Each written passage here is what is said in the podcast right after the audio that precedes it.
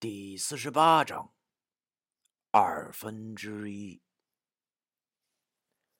我忽然有种想哭的冲动。我可怜的脖子，这两天已经被掐三回了。即使是再坚硬的身体，也架不住这么摧残的。由于这两天一直没有休息好，而且新伤加旧伤，还有刚才我狠狠的揍了自己的位一拳，现在身体真的是快负荷不了了。我实在是没有力气了。我挣扎的举起一张甲午一星破煞符，可是不幸的是，这次五通神好像学聪明了，关明死死的卡住了脖子，让我根本说不出来话。我无法呼吸，意识也开始渐渐的模糊起来。难道哥们儿我就这么死了吗？难道我又要前往那个阴冷的阴室了吗？难道我真的只能走到这里了吗？都说人死之前脑子里都会浮现出生前的片段，可是我现在的脑子里为啥只是想着靠这回挂了这句话？想想我自从高中时死而复活后，完全没有经历过一件能让我开心的事儿。我本来想留住身边所有的东西，不再想留任何遗憾，但是我身边的东西却接二连三的离我而去，包括我的母亲，包括杜飞玉。包括董珊珊，他们都是我最亲最爱的人。可是结果呢？我无力守护。尽管我懂别人不懂的道术，但是我充其量也只算是这世间的一粒灰尘。我的力量简直是太小了，小到可怜，小到不能再小。我忽然觉得很累，眼皮渐渐开始沉，心中渐渐的想。也许就这么睡着了，也不坏吧。以后再也没什么烦恼了，以后也不用再提心吊胆了，以后也许也没以后了。已经无法呼吸了。正当我要沉沉的睡过去的时候，忽然一声喊叫，把我又从前往半步多领车票的路上给拉了回来。关明，你这是干什么呀？快放开崔作飞，他会被你勒死的。是张雅欣的声音。我猛然睁开了眼睛，只见他好像是急得快哭了，正吃力的拉着已经被附了身的关明。我猛然想起了，还有这两个人需要我保护。我现在不能死。如果我现在死掉的话，那他俩一定也会步入我的后尘。如果在阴时碰面的话，我是不会原谅自己的。不知怎么的，我忽然想起了蜘蛛侠里一句经典的台词：“能力越大，责任也就越大。”所以，我现在还不能放弃。我对着张雅欣很艰难的举起了手指，指着关明正在掐着我脖子，双手。老天保佑，他应该能懂我的意思吧？他望着我的动作，好像明白了我的意思。于是他含着眼泪的使劲掰着关明正掐着我脖子的手，而我也没有闲着，用尽最后一点气力和他一起掰着。终于，我感觉到了气管上好像能喘上一点气儿了，能喘气儿就能说话了，能说话就好办了。我举起右手的甲午玉清破煞符，断断续续的说着：“急，急急如玉令。”这张救命的甲午玉清破煞符终于启动了。只听关文杰的怪叫一声后，又弹了出去。能呼吸的感觉真好啊！虽然我现在眼前还是满是金星，但是我却深刻的体会到了空气的可贵。原来老天还真的算是很公平的，因为他把最宝贵的空气无私的赐给了我们这些平凡人。刚一挣脱关明的大手，我知道现在还依然十分的危险，于是我还没来得及多喘口新鲜气儿，就顺势往关明身上一扑。好在他刚刚受了我一符，现在气力还不算很大，我又把他压在了身下。可是我要怎么把五通神从他身体中逼出来呢？四周是空旷的楼层，上哪找筷子去？嘴里还不消停，结结结的怪叫，好像随时都可以挣脱我似的。我忙向站在旁边不知道该干些什么的张雅欣喊道：“你身上有没有什么能夹的东西？快找找！”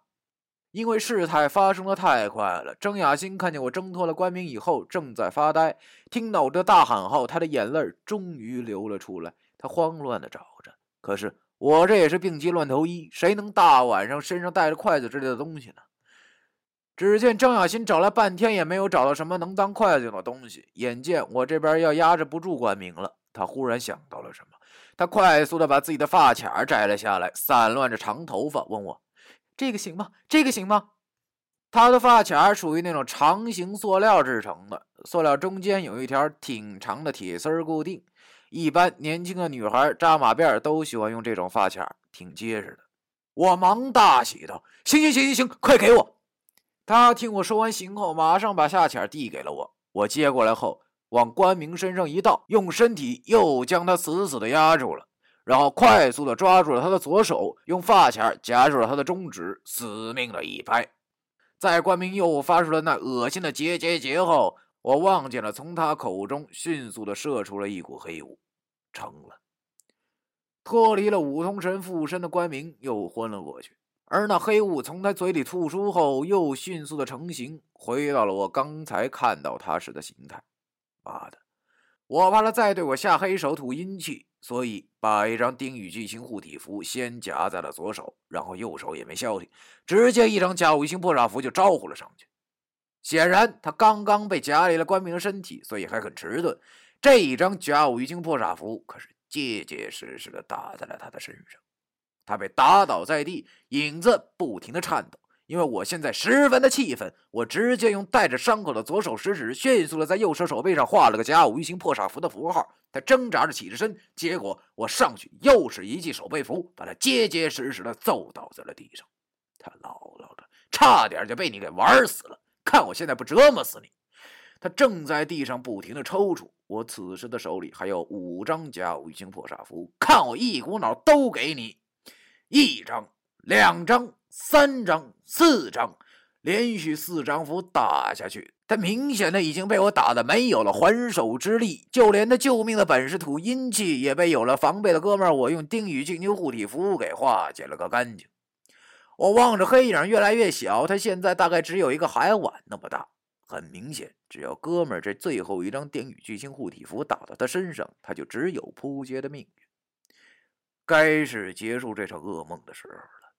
我拖着疲倦的身体，举起了最后一张甲午玉清破煞符，准备送这妖孽最后一程。要说人要是倒霉，真的是可以到达放屁都能崩出屎的程度，这话真没错。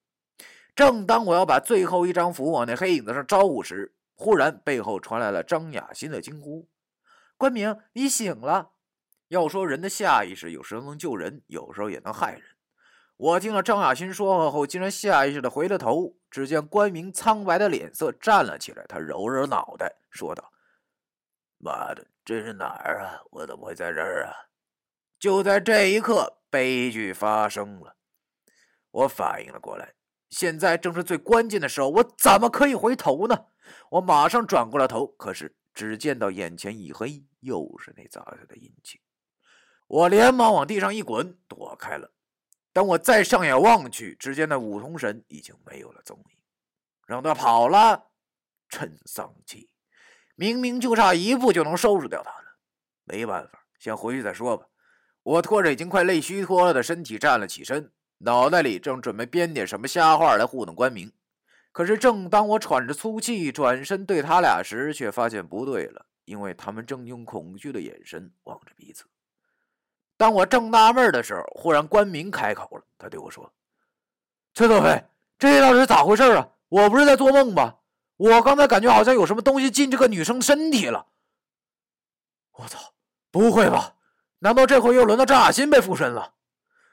我警觉的望着张雅欣，但是她却用十分害怕加委屈的声音对我说：“他说的是假的，我没有，我我刚才只是感觉到有什么东西好像向我俩扑了过来。”我闪开了，他还站着，那东西好像进了他的身体。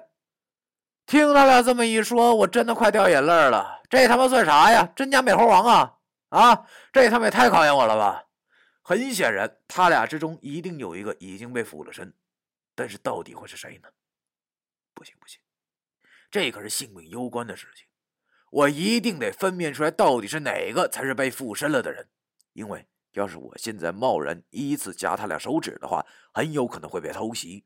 要知道现在的我的身体，如果再受到一次攻击的话，那可真是凶多吉少了。眼见着他们两个人都很正常的站在我面前，可是我的机会只有一次，要是弄错了的话，很有可能下个倒下的人就是我。而猜他俩到底谁被附身的几率，只有二分之一。第四十八章。